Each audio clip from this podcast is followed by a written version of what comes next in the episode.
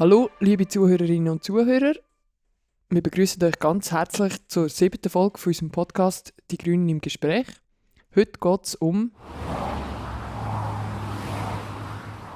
Megastrassen. Oder anders gesagt, um den massiven Autobahnausbau in der Schweiz, wo das Parlament vor kurzem beschlossen hat. Ich bin Rahel Estermann, ich bin Generalsekretärin der Grünen Schweiz und heute rede ich mit... Ich bin Florence Brenzikofer, Nationalrätin aus dem Kanton Basel-Land und Mitglied der Verkehrskommission und Präsidentin der IGÖF Schweiz. Die IGÖF Schweiz ist die Interessensgemeinschaft öffentlicher Verkehr. Also man sieht jetzt schon, ähm, aufgrund von deiner Arbeit, die du machst, das ist ein mega wichtiges Thema für dich, der Ausbau von der Autobahn oder von der Strassen, wo man hier in der Schweiz plant. Was hat genau das Parlament beschlossen? Das Parlament hat in der Herbstsession beschlossen, 5,3 Milliarden auszugeben für einen Ausbau der Nationalstrassen. Und das umfasst sechs Strassenabschnitte bei uns in der Schweiz, also respektive auch Tunnelbauten. Zwei sind in der Region Bern bei Schönbühl, zwei in der Ostschweiz, der Fesenstaubtunnel und der Rosenstaubtunnel und ein Projekt hat der Verkehrsminister Albert Rösti so auf den letzten Drücker, obwohl es die Kommandie nicht gefordert hat, noch reingedruckt, nämlich äh, Copenion, dort ein, äh, ein Autoausbau. Und das sechste Projekt ist der Rheintunnel in Basel. Auf den kommen wir noch sprechen, weil das ist ja ein, ein Projekt, wo auch du in deinem Heimatkanton ähm, natürlich dann betroffen bist. Ja, wir sehen also, du bist die Richtige, um heute ähm, über das Thema zu reden, weil das ist ein Thema, das sicher vielen von euch äh, auch unter den Nägeln brennt. Wer Strassen sagt, der wird Verkehr ernten. Das ist etwas, wo man viel hört, ähm, wo auch unbestritten ist. Aber wieso ist das eigentlich so? Ja, das zeigt sich vielleicht nicht gerade auf den ersten Blick, aber eben langfristig, denn der Stau der fängt nicht auf der Autobahn an, äh, der Stau der fängt in der Garage an oder respektive dort von der Mehrverkehr an, nämlich auf den Gemeindestrassen, auf den Kantonsstrassen und der eben endet dann im Stau.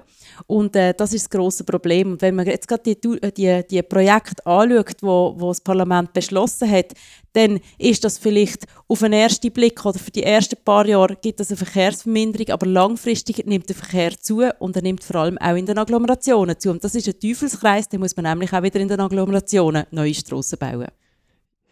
Das äh, leuchtet ein und mir und vielleicht einige von euch kommt dann immer das Bild hin, wo man jetzt auch bei die wieder sieht, zum Beispiel auf Social Media, wo man ähm, mehrspurige Straßen zeigt und wie aufzeigt, dass man eigentlich jedes Jahrzehnt zusätzliche äh, Linie, also zusätzliche Spur baut hat und am Schluss hat man gleich wieder alle Spuren voll.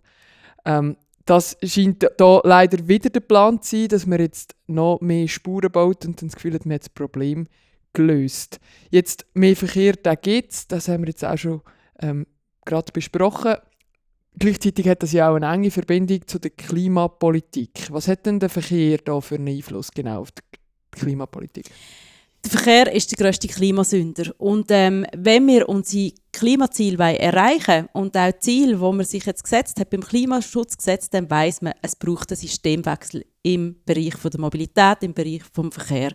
Und ähm, die Bevölkerung hat im Juni äh, 2023 das Klimaschutzgesetz Gesetz angenommen. Wir wollen die Ziele befolgen und das heißt, wir müssen auch die Verkehrspolitik entsprechend anpassen. Und es kann nicht sein, dass das Parlament einerseits eben die Strassen ausbauen und gleichzeitig in der gleichen Session auch noch beschließt, da eins auf 400 Kilometer, fast 400 Kilometer sechsspurig auszubauen.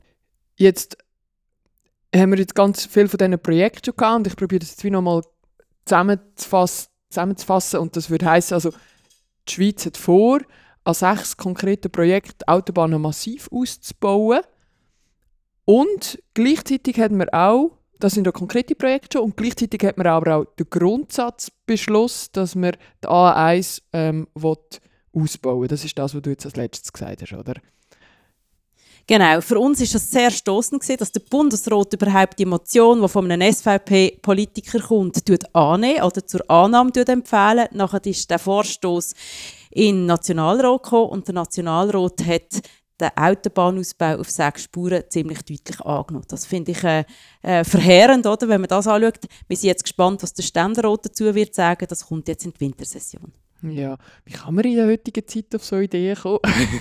ja, es ist eben, da wird nicht bedenkt, dass wir auch Klimaziele haben, die wir befolgen wollen und dass es äh, heute immer noch so ist, gerade auf diesen Autobahnabschnitt, ähm, dass eins, im Schnitt 1,3 Personen in einem Auto sitzen und dass es da andere Massnahmen braucht, andere Massnahmen, wie es uns auch die Nachbarländer zeigen, oder? Mit Covoiturage in Frankreich oder eben auch Massnahmen in Städten, Paris zum Beispiel, oder? Ich habe in den 90er Jahren mal in Paris ein Auslandjahr gemacht. Damals ist der Autoverkehr noch überall gewesen. Aber wenn man jetzt sieht, wie Paris fortschrittlich denkt, oder? Und äh, die Velorouten ausgebaut hat, oder andere Städte wie Amsterdam und Kopenhagen, die das schon länger machen, und jetzt will man Strassen ausbauen und auch im städtischen Raum, wie jetzt eben Basel äh, oder, oder auch in St. Gallen, oder? Noch mehr Strassen bauen, dann ist das total kontraproduktiv und nicht mehr zeitgemäß.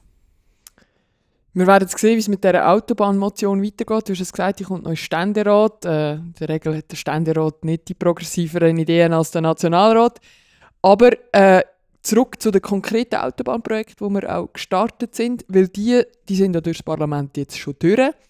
Dort ähm, gibt es aber noch eine Volksabstimmung, oder? Es gibt ein Referendum, das jetzt gesammelt wird und wo ihr hoffentlich auch schon unterschrieben habt.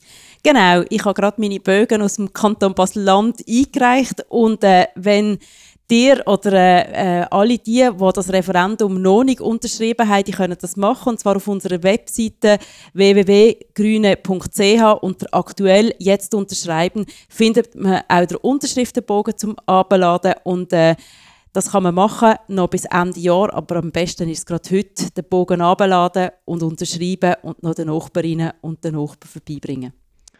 Unbedingt macht das. Ich kann es sich nur ans Herz legen und es gibt wirklich ganz viele Leute, die ähm, das genau so eine schlechte Idee finden, auch wenn sie vielleicht sonst nicht zu der grünen Bubble gehören. Gut, jetzt haben wir schon ein bisschen darüber geredet, ähm, was der Verkehr für einen Einfluss hat aufs Klima. Der Verkehr hat aber auch noch Einfluss auf ganz viele andere Themen, zum Beispiel auf unsere Gesundheit. Kannst du etwas dazu sagen? Ja, genau. Gerade wenn man die Entwicklung ähm, in der Stadt anschaut, aber nicht nur in der Stadt. Oder? Wir hatten äh, hatten überhitzte Städte, gehabt, gerade der äh, Sommer 2022, wo man extrem hohe Temperaturen gemessen hat. Wenn man jetzt noch den Verkehr ausbauen, oder, dann gibt das äh, zusätzliche gesundheitliche Belastungen für die Menschen. Aber es ist eben auch für die ganze Umwelt schädlich. Und äh, wenn man eben die Strassenbauprojekte anschaut, dann merkt man, da schwinden auch Grünflächen, Grünflächen, die gerade im städtischen Raum zum Abkühlen von der Stadt extrem wichtig sind. Und da gibt es auch noch einen spannenden, Vorstoß, den die Grüne Fraktion übrigens eingereicht hat zum dem Thema Gesundheit und Verkehr, nämlich dass man einen Teil der Einnahmen aus der Mineralölsteuer äh, und der Automobilsteuer dafür einsetzen eben die Krankenkassenprämienlast zu reduzieren. Das ist ein, ein Vorstoß, den wir im September eingereicht haben. Als Grüne eine neue Idee, wo die zwei Sachen wie auch zusammen verknüpft. Wir wechseln von der Gesundheit aber noch auf Biodiversität. Äh, du kannst vielleicht auch noch etwas dazu sagen. Neben dem Klima ist ja das Artensterben auch eine der grössten Herausforderungen und auch da ist ja der Verkehr mit einer wichtigen Rolle ausgestattet, wie man das in Zukunft könnte ähm, besser oder schlechter machen. Genau, die Biodiversität ist heute schon extrem stark bedroht und die Schweiz hat den höchsten Anteil an geförderten Arten und Lebensräumen von allen OECD-Ländern. Und das heißt, der Bau von, Strasse, äh, von der Strassen, der Bau von der Strassen, der geht auf Kosten vom Kulturland einerseits, aber auch von Tieren und von Pflanzen. Ja, jetzt haben wir ähm, ganz viele Gründe, die sehr grundsätzlich sind, die gegen den Verkehrs- oder gegen den Megastrassenausbau sprechen. Jetzt noch bisschen konkreter. Ähm, ganz am Anfang schon angetönt, es gibt in Basel ein Projekt. Eines von diesen sechs Projekten ist in, in Basel-Stadt und glaube auch Basel-Land. Ähm, kannst du ein bisschen mehr erzählen über den Rheintunnel und auch, was das für euch heisst in Basel? Mhm.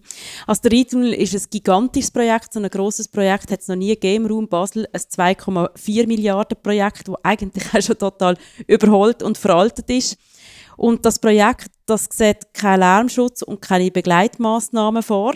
Und das ist etwas, was stoßend ist, denn sie über 150 Familiengärten betroffen, die würden verschwinden in der Stadt Basel, aber auch in den, ähm, in den Agglomerationsstädten Muttens und Birsfelden, die im Basel-Land liegen. Der Rheintunnel würde mehr Autoverkehr bringen und das eben vor allem in den umliegenden Gebieten. Oder? Weil man weiß, wenn Pendlerinnen und Pendler einfacher in die Stadt kommen, dann brauchen sie das Auto. Und das ist eben genau das, was wir nicht wollen. Wir wollen nämlich die Leute auf den ÖV bringen.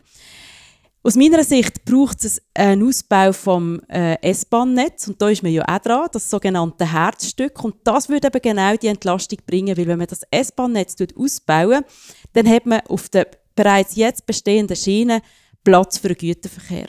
Und was will der Rheintunnel? Der will eben vor allem eine Entlastung vom, also will vor allem den Güterverkehr auf den Rheintunnel bringen, oder? Und das ist für mich etwas, also Ausbau vom trinationalen S-Bahn-Netz und Rheintunnel, beides braucht es nicht. Und da sprechen wir uns ganz klar aus für das S-Bahn-Netz. Und das würde eben auch eine Entlastung geben beim Güterverkehr, der aus dem Norden in die Schweiz hineinkommt.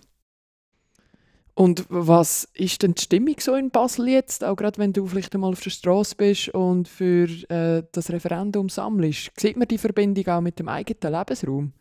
Ja, also ich muss sagen, das Referendum sammelt sich sehr gut, aber ich merke und ich finde es auch wenn ich sehe, was die Parteien beschlossen haben. Ich bin froh, dass jetzt die SP Basel-Stadt den Rheintunnel doch auch noch tut, ähm, bekämpfen, weil am Anfang sind sie unentschlossen gewesen. Ähm, aber beide Regierungsräte, also äh, Basel-Land und Basel-Stadt, die sind ganz klar für den Rheintunnel und das finde ich extrem stoßend, weil man sieht nicht, dass so ein Projekt eigentlich wirklich äh, auf Tour raus viel mehr äh, Strassenverkehr wird zeigen und äh, immer mehr Blechlawinen dann in der Stadt sind. Stattdessen müsste man eben Velovorzugsrouten machen und das ist eben etwas, was wir in der Region Basel noch viel zu wenig haben.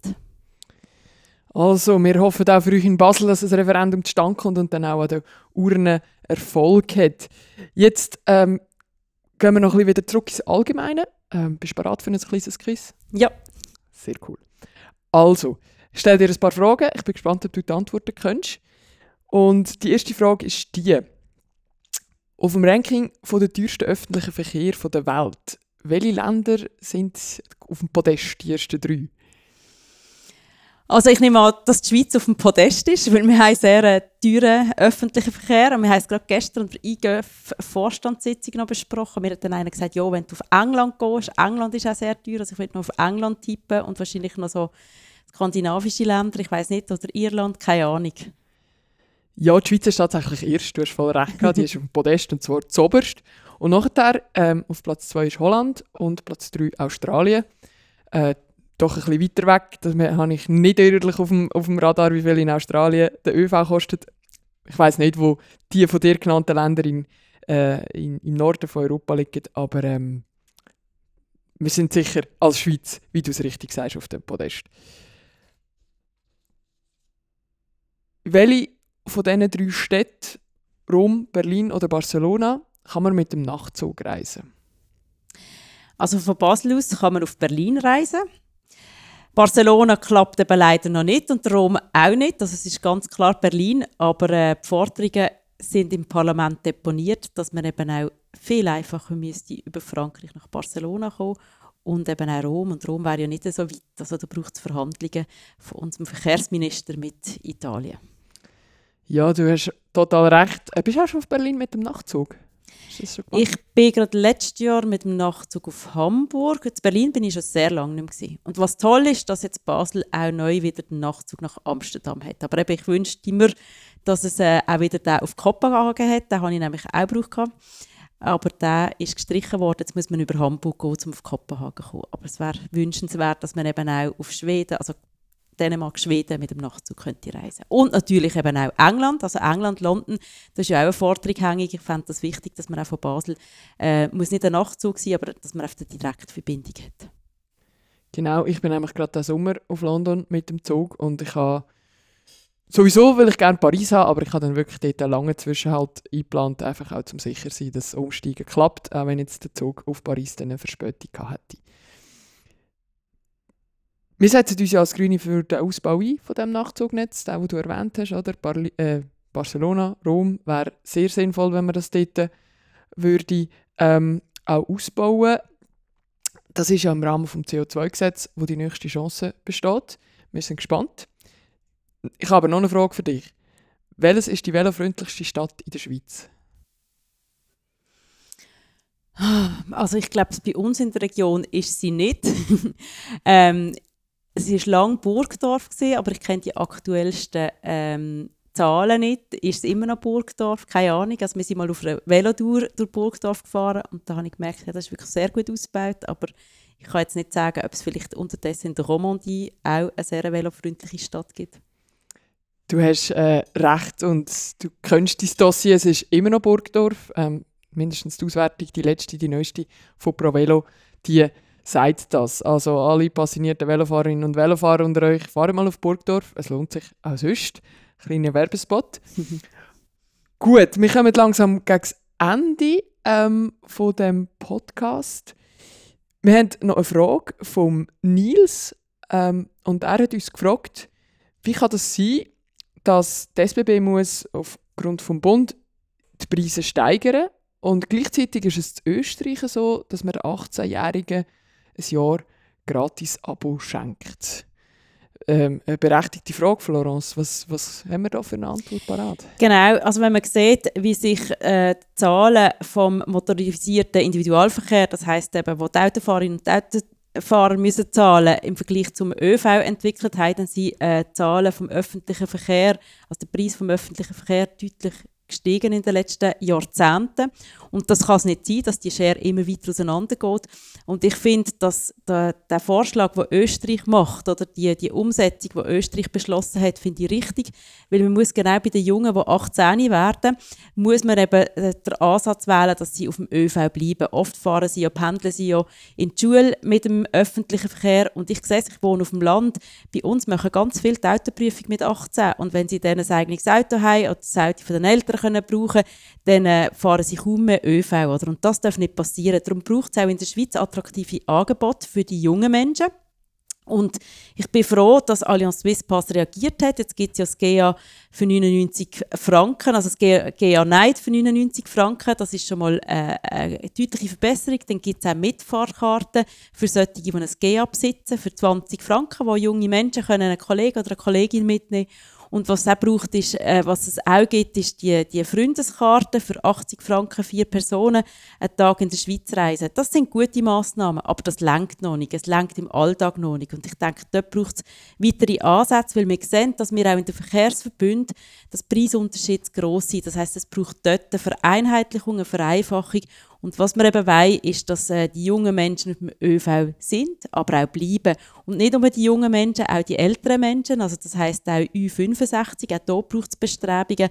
Und da ist zum Beispiel ein Vorstoß eingereicht worden von meiner Nationalratskollegin Marianna Schlatter, die fordert, dass Halbtagsabo abgeschafft wird. Dass eigentlich alle Menschen nur noch zum halben Preis oder zum halben Preis reisen Wir sind gespannt, noch viel Arbeit vor uns. Danke Nils für die gute Frage. Hast du noch etwas Letztes, ähm, etwas Wichtiges, wo du noch ansprechen willst, wo wir noch nicht darüber geredet haben zum Thema Verkehr und Strassenausbau? Ja, einfach nochmal aufrufen, das Referendum zu schreiben, weil es kann nicht sein, dass wir in der Schweiz noch wirklich in diesen alten, veralteten automobilen Denkmuster äh, uns verkriechen. Wir müssen weiterdenken und eben, ich habe es schon gesagt, äh, andere Städte in Europa machen es vorbildlich vor und das müssen wir auch machen, in unseren Städten, aber auch in den Agglomerationen und äh, dafür setzen wir uns Grüne ein. Danke vielmals, bist du heute da gewesen für den Podcast. Es war mega spannend. Gewesen. Und wir merken, wir haben äh, zum Glück profilierte Verkehrspolitikerinnen wie dich, die sich für eine Wende auch in der Mobilität einsetzen. Wir sind am Ende vom Podcast. Ähm, danke euch auch, liebe Zuhörerinnen und Zuhörer, fürs Zulassen. Wenn ihr Rückmeldungen habt, schreibt uns an grüne.grüne.ch, wobei der Ü ein UE ist, also grüne.grüne.ch. Oder ihr könnt auch auf die Mobilnummer 079 920 8093 schreiben. Und nicht vergessen, ihr könnt uns abonnieren in eurer Podcast-App vom Vertrauen. Tschüss zusammen. Ciao.